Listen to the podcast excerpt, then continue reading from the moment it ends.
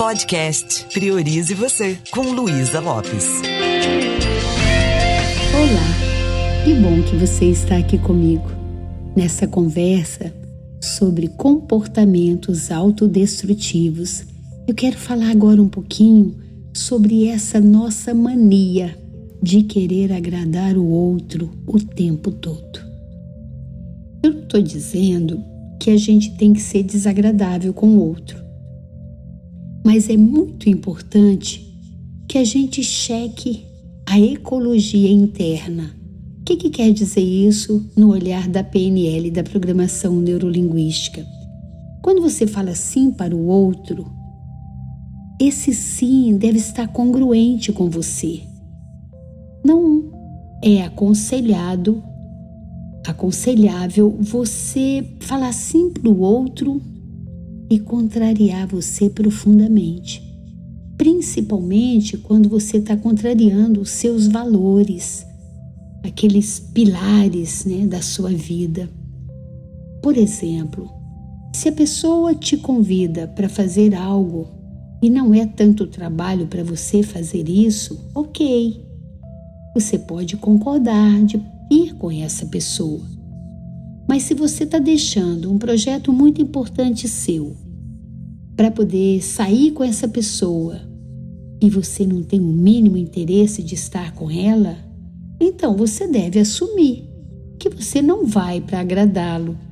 Né? É importante que você agrade a você primeiro. Toda pessoa que tem esse, essa identidade, esse padrão de querer agradar o outro, tem também a necessidade de ser aceito ou de ser aceita. Todos nós, desde a nossa infância, nós temos essa necessidade. É uma necessidade muito forte, que é de pertencer, de ser aceita como ser humano ou ser aceito e também de, de alguma forma, a gente é, se sentir uma pessoa visível para o outro. E para eu ser aceita, eu posso fazer um monte de coisa, inclusive me anular. Isso lá na infância, a gente nem percebe que está fazendo isso, porque o que a gente quer é pertencer é sentir que papai e mamãe gostam de mim. Então, aquela criança que muitas vezes ela vive uma situação lá no passado é, e naquela situação ela faz alguma coisa porque assim a mamãe vai gostar de mim. Sabia que pode ter a ver com várias situações? Por exemplo, a criança está comendo e ela não tem mais fome. Só que a mamãe ou o papai chega e fala: Você vai papar tudinho, não vai? A mamãe gosta muito de você. E a criança entende isso como uma crença de causa e efeito. Para ser aceita, eu vou papar tudinho. Vou comer tudo, mesmo não tendo fome. E o que, que acontece? Essa criança começa a adultecer e começa a achar que uma forma que ela tem de, de agradar o outro é comer. E às vezes ela tem dificuldade até com a sua forma física, está comendo até hoje além da conta, porque ela não aprendeu a falar não. Não, eu não quero. Né? É, toda pessoa que tem essa identidade de ser agradável e se anular em função disso é também uma pessoa que tem autoestima baixa, autoestima frágil não que eu não possa agradar, repetindo o que eu já falei, mas é muito importante eu entender que eu não tenho que me anular.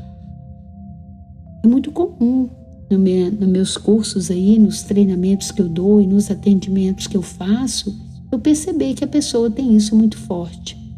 E às vezes a pessoa que já está, inclusive, tomando medicamento para calar a sua voz interna porque ela pensa que para ser amada, para ser aceita, para pertencer, ela não pode ter voz ativa, ela não pode dar pitaco em nada. E eu já atendi pessoas que, inclusive, estão em cargo de liderança e que não se posicionam. Talvez tenha a ver com o que eu já falei, a vergonha, né? Ela cria um bloqueio. E essa vergonha pode ter a ver com eu preciso ser amada e aceita. Então eu não vou falar. Só que aquilo que eu reprimo dentro de mim chega um momento que, de alguma forma, isso vai vir à tona. Imagina você segurando uma, uma bola no fundo da piscina. Quando você descuida, aquilo vem à tona. E assim são esses comportamentos reprimidos. Quando esse seja agradável está no nível de identidade. Eu sou assim, preciso ser assim para ser aceito. É uma crença que a pessoa instalou lá na infância. Ela coloca todos os dias essa máscara do seja agradável, do seja bonzinho, do seja boazinha e esquece dela mesma. Então, ela começa a reprimir todo um desejo, ela começa a reprimir seus projetos, seus sonhos, e aí ela vive na sombra do outro. E quando o outro não, e aí ela cria o que nós chamamos de dependência emocional. E quando o outro é, não dá importância para isso, quando o outro não valoriza, ela entra numa crise muito grande, porque ela se doa tanto que em algum momento ela vai cobrar. Como uma mãe que fala: Nossa, abandonei o trabalho por causa dos meus filhos e eles não me valorizam. Ou como aquele funcionário que trabalha muito além do horário para agradar o chefe e não sei o que, e ele não fala muito obrigado e a pessoa fica frustrada. Então, quer uma dica? Comece a agradar você primeiro. Comece a se amar mais. Não fique esperando que o outro dê a você o amor que nem você se dá. Você tem o direito de ser quem você é. Você não precisa se abandonar. Você pode viver a sua própria vida. Já aconteceu de você ver uma pessoa num relacionamento que só fala amém, amém, amém, tá bom também. Né? A pessoa é, parece que ela tem um medo de, de falar e o que, que vai acontecendo? Essa pessoa é como se ela não existisse. Porque quando a pessoa que está relacionando com ela olha para trás, ela não vê ninguém. Ela vê a sua sombra. Então você não está contribuindo com o outro quando você está se anulando. Às vezes eu vejo casais que têm tempo de convivência onde um manipula o tempo todo e o outro só fala amém. Você já cresceu. Você já não é mais aquela criança. Você pode se aceitar. Você pode abraçar a sua história, compreender que quando criança é, você fazia isso para ser amado, mas hoje você não precisa mais disso. Hoje a vida espera mais de você. A vida quer que você seja quem você veio para ser. Então, como seria você fortalecer as suas crenças no seu merecimento? Como seria se você começasse a reacender esse sentimento de amor e não abrisse mão das suas necessidades? se posicionasse, não abrisse mão das suas ideias, parar de colocar essa máscara que está tudo bem o tempo todo, porque isso é doentio. Todas as vezes que essa pessoa está sofrendo com essa necessidade de agradar, dá, dá aquela sensação que ela é um erro, dá, dá uma sensação que ela não devia existir. Por quê? Porque ela se anula tanto que chega um momento que ela tem aquela síndrome da impostora, né? Eu não mereço estar tá vivendo o que eu vivi. E essa autoestima muito baixa, muito frágil, exige que você comece a cuidar. Cuide das suas feridas emocionais, busque ajuda, busque o autoconhecimento você que me acompanha, você sabe o quanto eu amo a programação neurolinguística. Por quê? porque nós somos seres programados desde a vida uterina. Muitas vezes, algumas coisas que você experimenta pode estar lá, lá no útero. Sentimentos que a mamãe teve e você pode estar experimentando isso. Então é necessário que eu aprenda a identificar essas programações e comece a reprogramar minha vida. Para isso, existem ferramentas fantásticas para você identificar as crenças limitantes que estão impedindo você de ser quem realmente você é. E muitas vezes você começa a, a colocar tanta sua atenção lá fora que você esquece de você. Eu te pergunto: o que você quer na vida? Se você não tivesse essa insegurança, se você não tivesse esse medo de desagradar o outro, o que você faria por você? O que realmente você quer? Quem é você?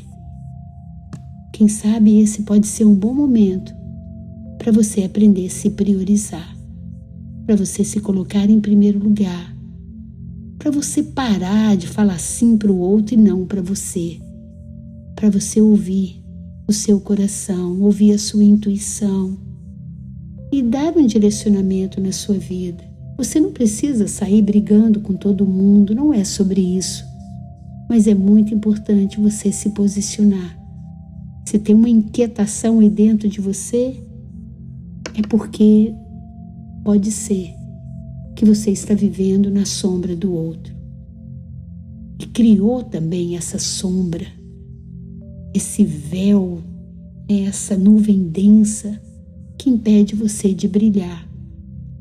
E se por acaso você quer aprofundar nisso, se por acaso você quer encontrar o autoconhecimento e preencher todas essas lacunas e esse desejo aí de ficar é, buscando no outro, terceirizando a sua felicidade, buscando no outro compensar toda essa carência que tem aí, talvez esse seja um bom momento para você se capacitar. E aí eu posso te ajudar nisso.